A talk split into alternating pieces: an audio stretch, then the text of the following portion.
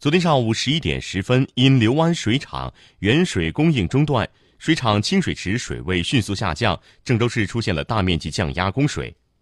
记者从刘湾水厂原水供应单位南水北调二十一号口门管理部门了解到，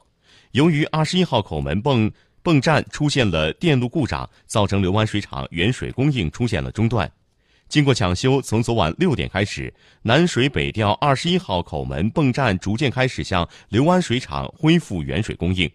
刘湾水厂也开始稳步升压供水。截至晚上八点，刘湾水厂原水供应流量达到了每小时一点七万吨，基本到达正常值。